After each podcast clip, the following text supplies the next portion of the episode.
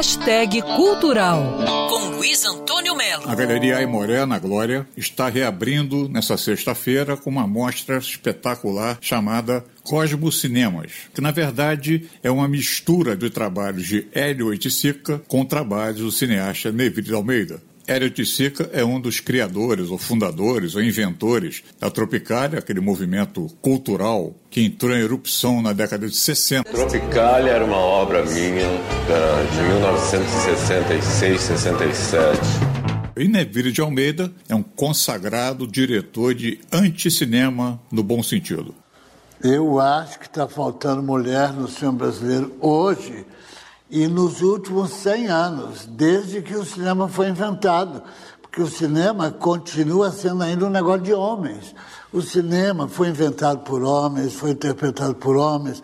O homem é o diretor, o homem é o produtor, o homem é o distribuidor, o homem é o exibidor.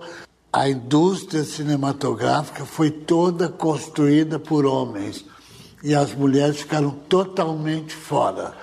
Existe hoje no limiar do século XXI, uma participação bem mais significativa das mulheres, mas muito pouco ainda. Quer saber? Vale a pena pegar um metrô, pegar um ônibus, a pé, dar um pulo até a Ladeira da Glória 26 com a cabeça aberta, entrar na Vila Aimoré de terça a sábado de uma às seis da tarde e participar das instalações sensoriais batizadas de quase cinemas que é justamente essa simbiose de Hélio de Sica com Neville de Almeida. É um movimento que provoca, é um movimento que pergunta, é um movimento que indaga o enigma dos marginais. Luiz Antônio Melo para Band News FM.